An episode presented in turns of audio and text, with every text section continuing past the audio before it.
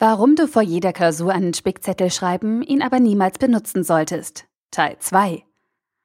Ein Artikel von studienscheiß.de verfasst von Daniel Hunold. Seien wir doch mal ehrlich. Zu Schulzeiten hat bestimmt fast jeder von uns schon einmal abgeschrieben, einen Spicker benutzt oder sich auf andere Weise einen unfairen Vorteil in einer Prüfung verschafft. Bei Prüfungen im Studium merkt man aber schnell, dass diese so komplex sind, dass man eigentlich einen Spicker in der Größe von einem mal einem Meter benötigt, um all die Fakten, die man wissen muss, in Schriftgröße 5 unterzubringen. Spickzettel sind nützlich, ohne Frage. Wie du den perfekten Spickzettel schreiben und ihn fürs Lernen nutzen kannst, hat Tim dir in Teil 1 dieser Artikelserie gezeigt.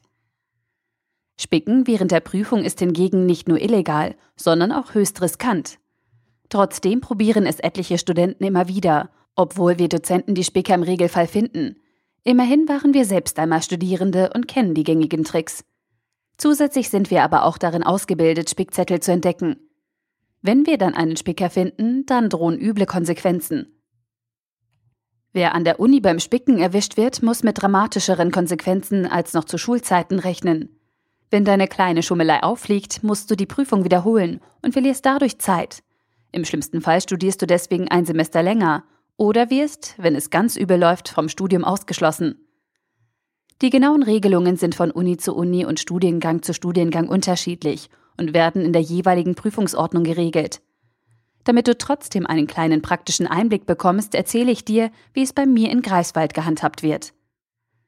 Wenn du beim ersten regulären Versuch an meiner Uni täuschst, bekommst du nur einen weiteren Versuch. Alle weiteren Versuche, die dir per Studienordnung zugestanden hätten, werden gestrichen. Wenn du bei einem Folgeversuch schummelst, dann fliegst du sofort aus dem Studiengang raus. Das Benutzen eines Spickzettels wird bei uns also sehr ernst genommen. In meinem Studiengang wird sogar das bloße Mitführen eines Handys am Körper, ohne dass es tatsächlich benutzt wird, als Täuschungsversuch gewertet. Bei diesen harten Konsequenzen solltest du dir gut überlegen, ob du das Risiko eingehen möchtest. Aber warum schummeln dennoch so viele? Viele Studierende denken, dass sie mit einem Spickzettel bessere Noten erreichen können. Aus meiner Sicht ist das aber nicht der Hauptgrund, zumal es sicherer wäre, einfach mehr und effizienter zu lernen. Nach unzähligen Gesprächen mit erwischten Studierenden habe ich drei Gründe entdeckt, die hauptsächlich fürs Schummeln verantwortlich sind. Erstens, du hast zu wenig Motivation fürs Lernen. Du sitzt an deinem Schreibtisch oder in der Bibliothek und schaffst es, dass dein Handy-Akku bereits mittags leer oder der Browserverlauf deines Laptops länger ist als der Stammbaum von Brandon Stark bei Game of Thrones. Du steckst in einem Motivationsloch und kannst dich gerade noch dazu bewegen, alles vermeintlich Wichtige auf ein paar kleine Zettel zu kritzeln und diese mit zur Klausur zu nehmen. Vielleicht klappt es sogar und du bestehst durch Spicken, doch nachhaltig ist das nicht. Der Spickzettel ist hier nur das Symptom. Wenn du wirklich dein Studium schaffen und die Zeit nicht nur bei Facebook oder Instagram verbringen willst, dann frag dich doch mal, warum du studierst. Wenn du darauf keine gute und für dich passende Antwort hast, dann wirst du dich auch nur schwerlich zum Lernen motivieren können. Ich habe so viele Studierende gesehen, die ihr Studium nicht geschafft haben, weil sie keine klare Zielvorstellung hatten. Nur wenn du weißt, wo du hin möchtest, kannst du dich auch Sonntagnachmittag bei Sonnenschein in die Bib setzen, obwohl alle anderen draußen Pikachu nachjagen. Nur wenn du weißt, dass du mit diesen Stunden der Bib deinen Traum ein Stück näher kommst, wirst du effizient lernen können. Zweitens, du hast zu wenig Zeit zum Lernen. Viele Studierende haben Probleme mit ihrem Zeitmanagement. Und wie soll man Zeit denn überhaupt managen?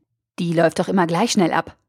Das stimmt, aber wir verbringen oft zu viel Zeit mit Dingen, die nicht wichtig oder einfach zu ineffektiv sind. Die Zeit vergeht und kurz vor der Klausur kriegen wir Panik und denken, dass wir nur mit Schummeln bestehen können. Daher geht es eher um Selbstmanagement. Du musst deinen inneren Schweinehund von deinen Zielen überzeugen und ihn immer wieder bei Teilerfolgen belohnen. Tim schreibt in seinem neuen Buch sehr unterhaltsam und anschaulich, wie du produktiver werden kannst und endlich anfängst. Da findest du bestimmt den einen oder anderen Tipp, der für dich passt. Drittens, du traust dir nicht zu, die Klausur ohne Schummeln zu schaffen. Der letzte Grund ist auch der traurigste.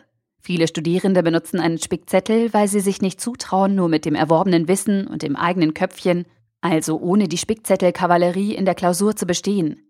Hier mangelt es am nötigen Selbstvertrauen. Doch das bekommst du, indem du dich gut vorbereitest und selbst an dich glaubst. Fazit. Wie gesagt, Spickzettel sind klasse, aber nur fürs Lernen und nicht zum Einsatz in der Prüfung. Spicker sind unfair und viel zu riskant. Du solltest niemals wegen einer kleinen Schummelei deine Hochschullaufbahn aufs Spiel setzen. Das wäre gar nicht klug. Und außerdem auch gar nicht notwendig. Ich wünsche dir viel Erfolg bei deinen Klausuren. Und ich weiß, dass du es ohne Spicker schaffen kannst. Der Artikel wurde gesprochen von Priya, Vorleserin bei Narando.